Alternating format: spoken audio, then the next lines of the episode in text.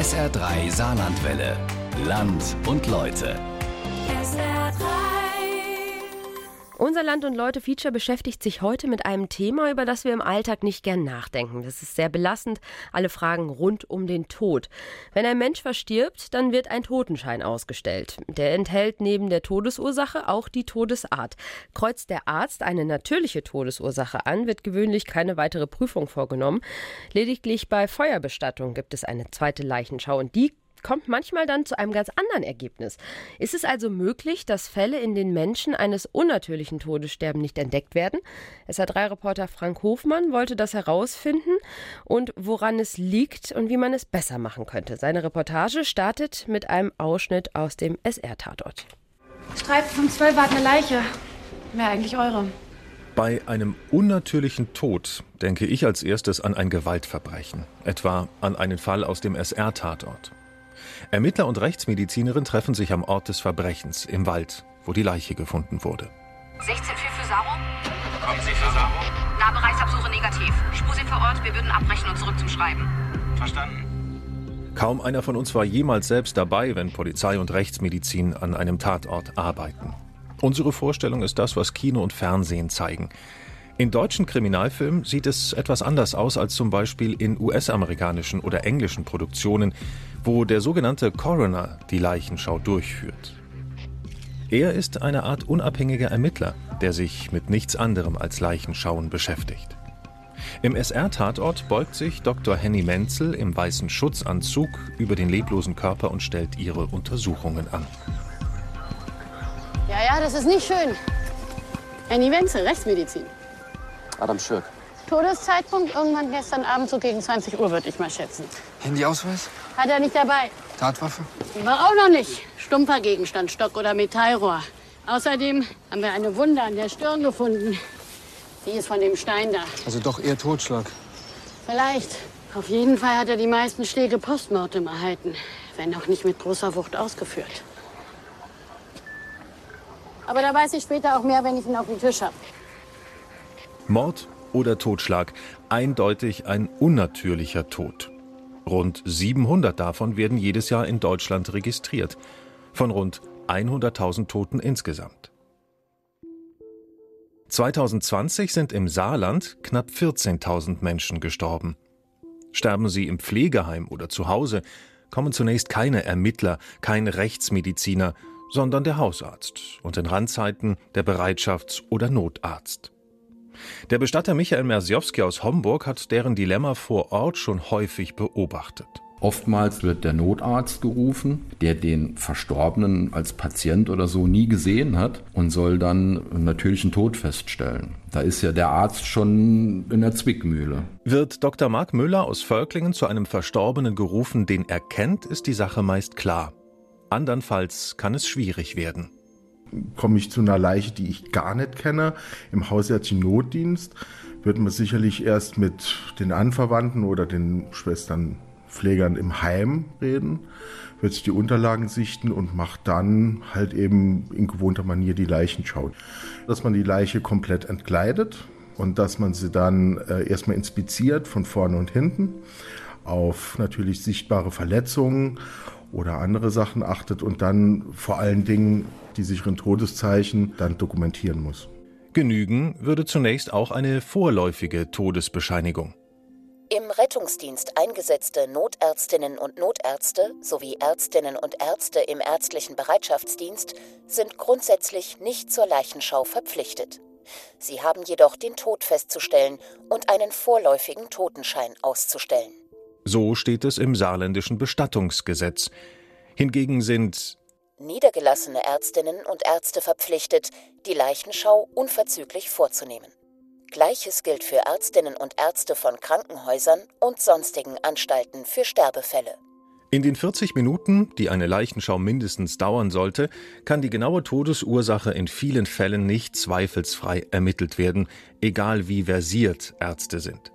Sollten sie deswegen aber den Totenschein verweigern und Angehörigen die eh schon schwierige Situation noch schwieriger machen?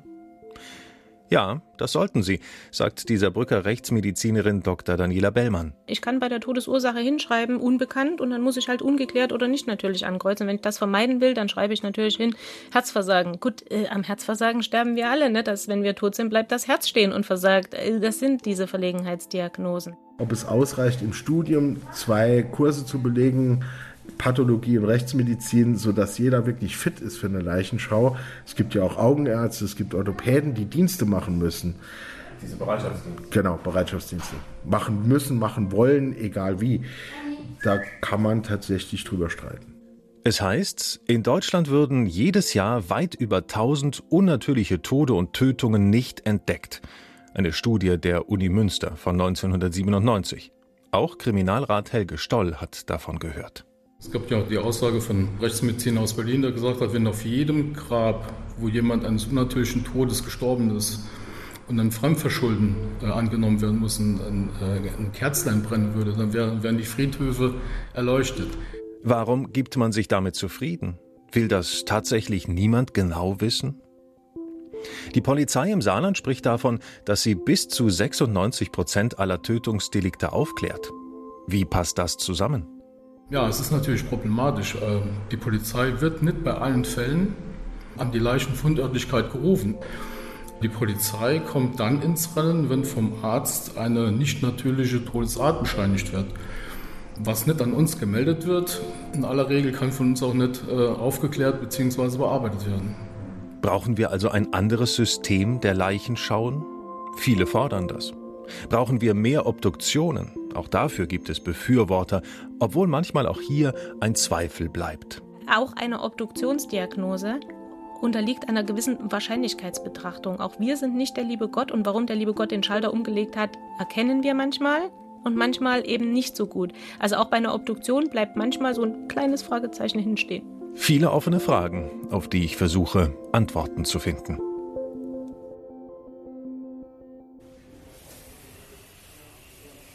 Um zu erfahren, was die Begriffe natürliche und unnatürliche Todesfälle genau bedeuten, habe ich mich mit dem stellvertretenden Leiter der Rechtsmedizin an der Uniklinik in Homburg verabredet.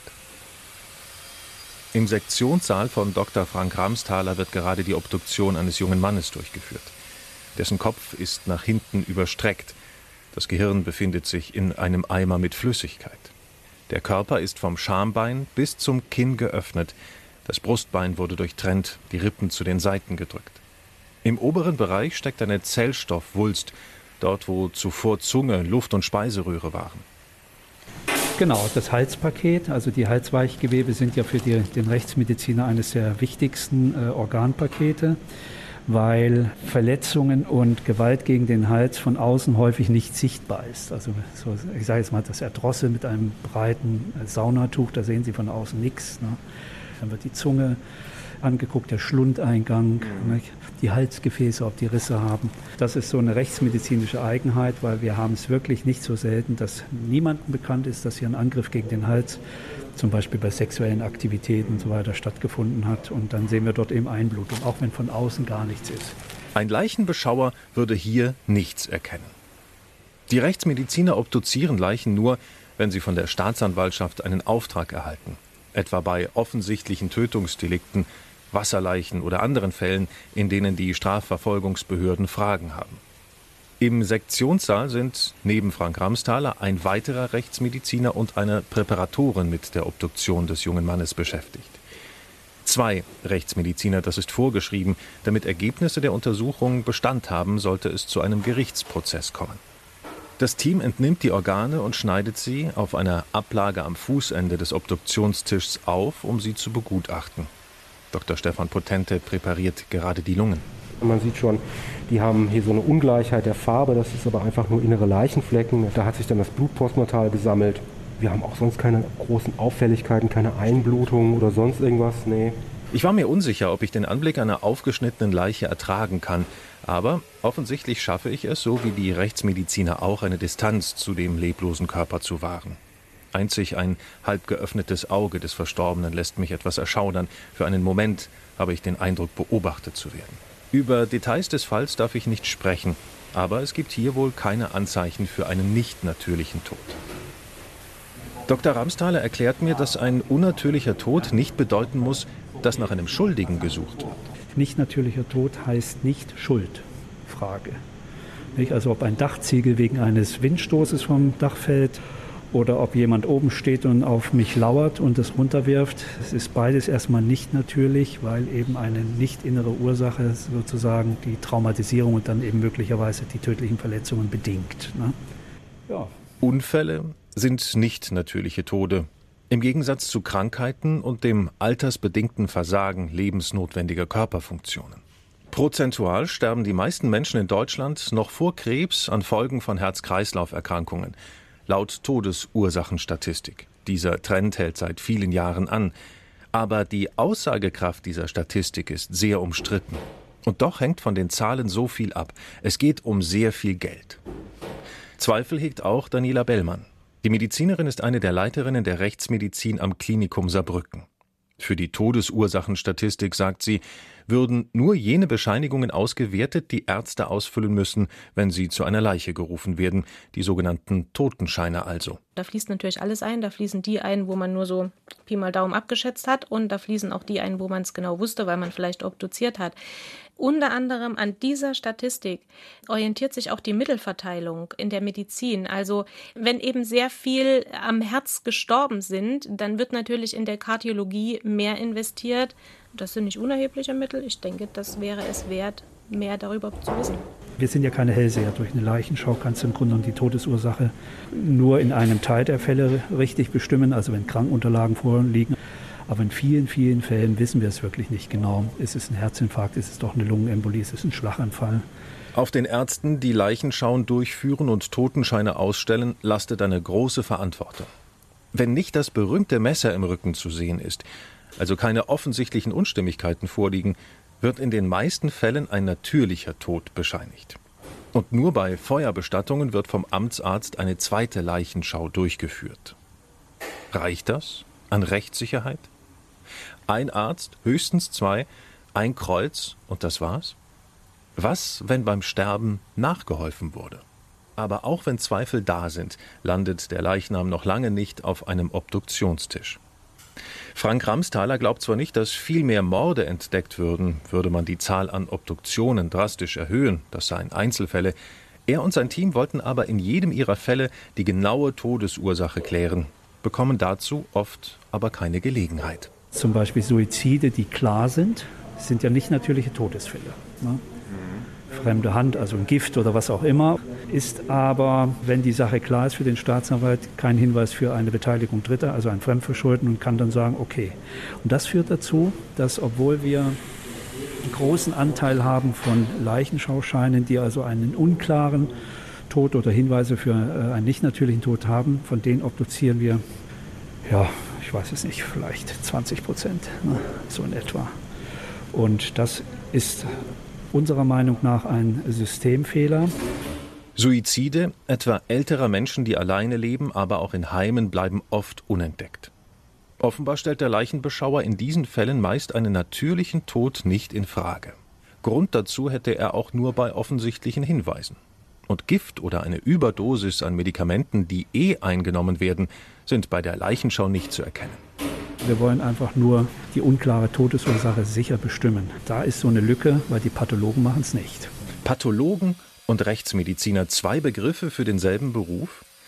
Könnte man meinen, aber dahinter stecken völlig verschiedene Aufgaben, sagt Dr. Bellmann.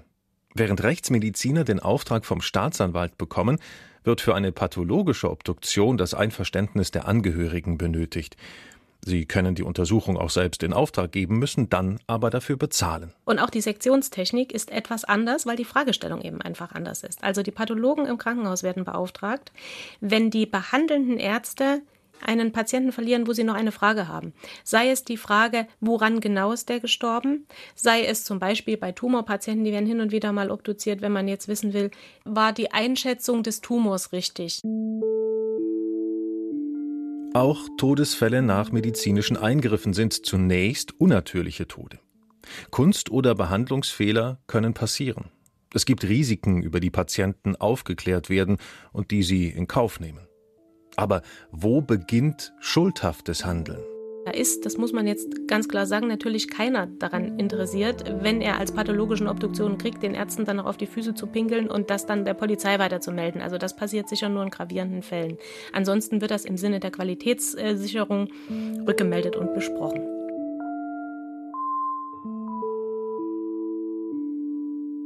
Ich muss daran denken, dass Dr. Ramsthaler von einem Fehler im System gesprochen und damit vor allem die Leichenschauen gemeint hat. Das Problem ist nicht neu und der Politik seit den 1980er Jahren bekannt.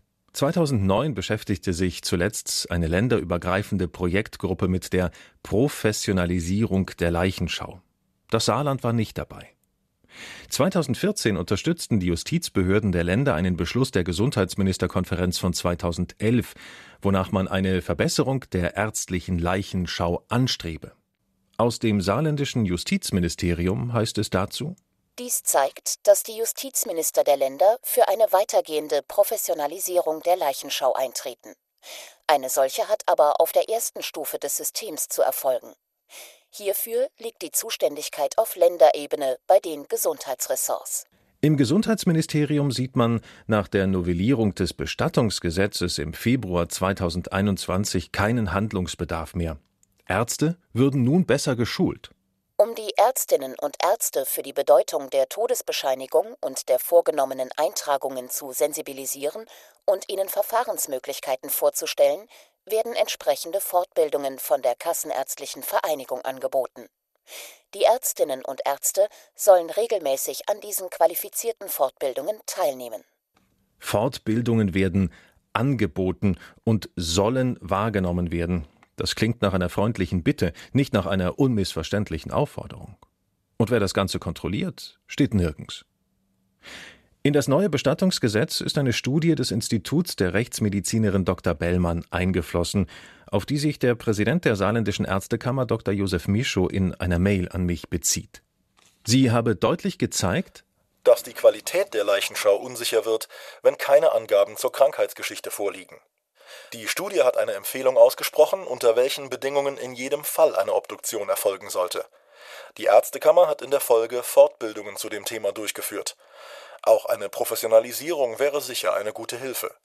Hauptproblem ist aus meiner Sicht die Finanzierung. Während das Gesundheitsministerium keine Notwendigkeit sieht, bringen es Ärztekammer, Rechtsmediziner, Justizministerium und Polizei mehr oder weniger auf den Punkt. Aus all diesen Bereichen gibt es die Forderung nach einer Professionalisierung der Leichenschauen.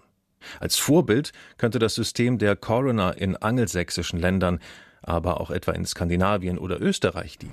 Ja, dieser leichenschauende Arzt, das ist natürlich ein erheblicher Filter. Dort wird natürlich auch aufgrund der ähm, Erfahrung mit dem alltäglichen Umgang mit Leichen, äh, wird dort einiges erkannt und dann auch an die Polizei gemeldet. Der Coroner ist meist Teil des Justizsystems seines Landes, der selbst Ermittlungen einleiten und Zeugen vernehmen kann. Interessanterweise kommen dann auch manche Todesursachen eben heraus, die bei uns unterbelichtet sind. Also wir wären dafür, aber das sind politische Entscheidungen, die ich nicht am Horizont gerade diskutiert sehe, weil eben das große Umstellungen notwendig machen würde und eben auch die Bereitschaft der Gesellschaft, auch die Angehörigen sind ja eher skeptisch, wenn jetzt eigene Familienangehörige obduziert werden sollen, sagen, ach, das möchten wir eigentlich nicht. Das kann man unter Pietäts- und emotionalen Gesichtspunkten sehr gut verstehen. Schätzungen gehen davon aus, dass man für ganz Deutschland rund 200 solcher Stellen einrichten müsste, um flächendeckend arbeiten zu können. Doch wer soll bezahlen? Die Krankenkassen? Daniela Bellmann glaubt, ein solches Projekt würde in Deutschland scheitern, und zwar am Ärztemangel.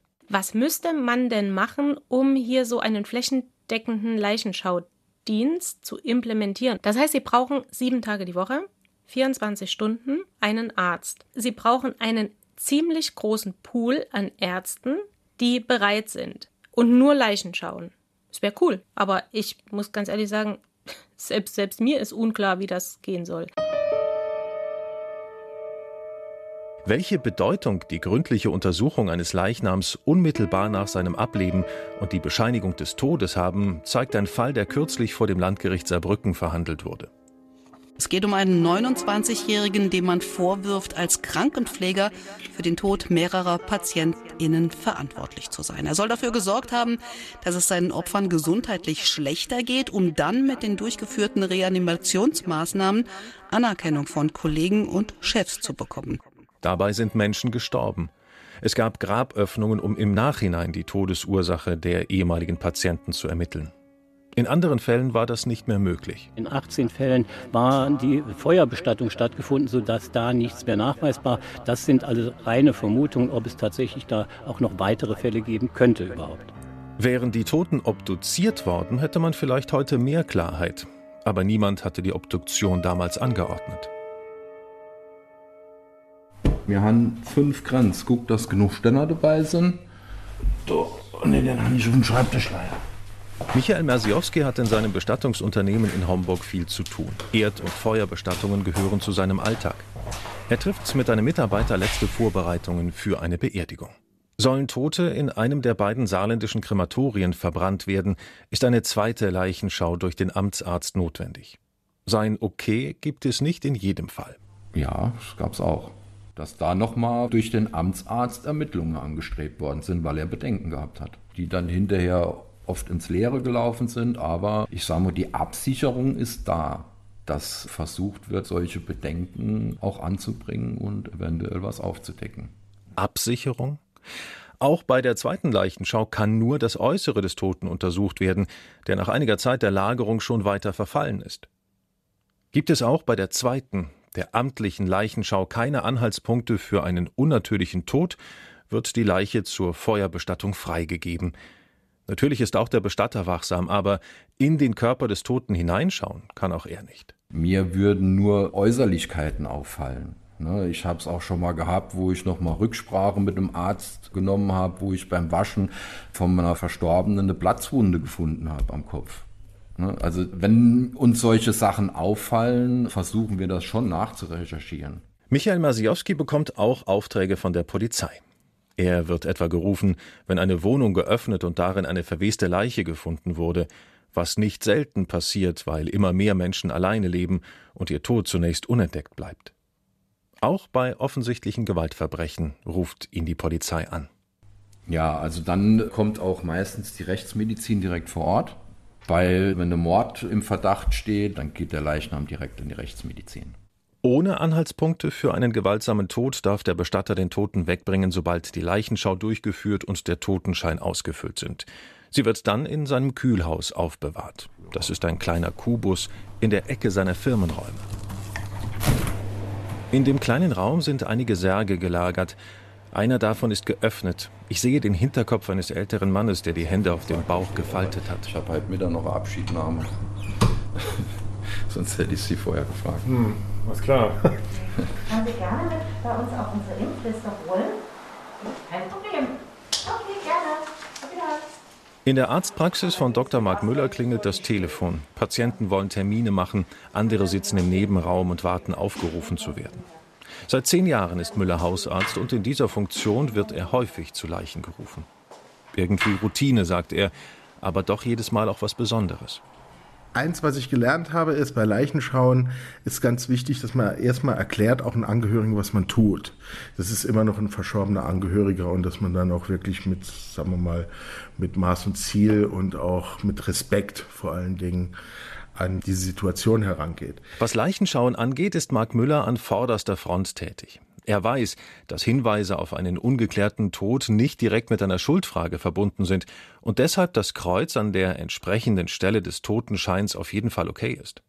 Das gilt auch für Todesfälle nach einer medizinischen Behandlung oder einem Eingriff. Es wird schon freier gehandhabt, ohne dass man jetzt Angst hat, dass da ein Fehler aufgedeckt wird. Also so mein Eindruck zumindest mal. Das gilt im Übrigen auch für den ambulanten Sektor.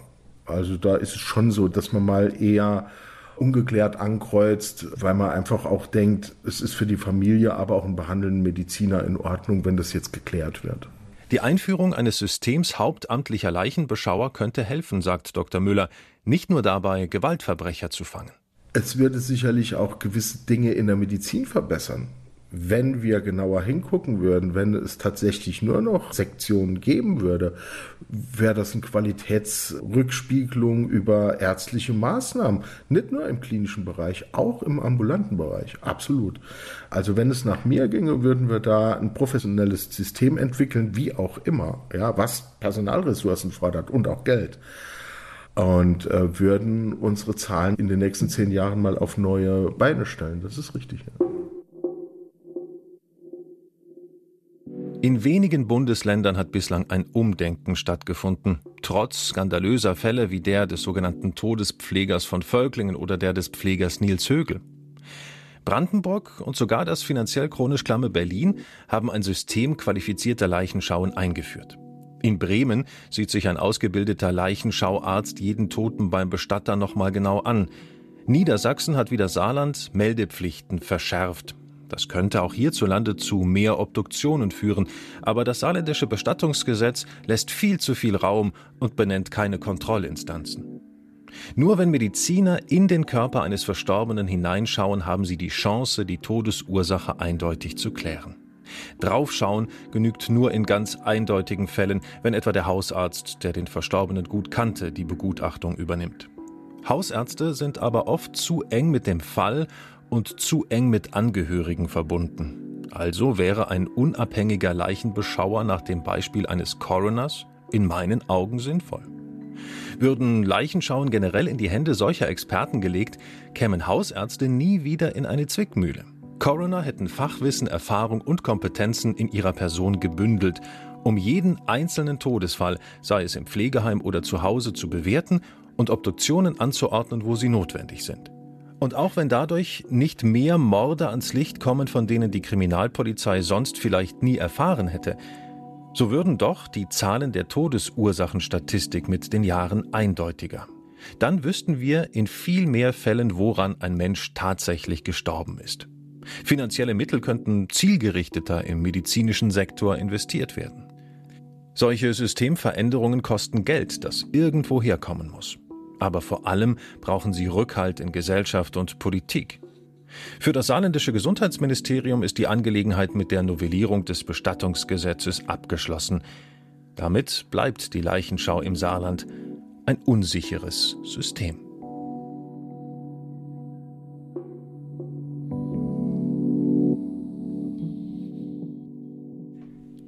Das Land und Leute Feature können Sie auch nochmal nachhören auf sr3.de oder im Internet als Podcast.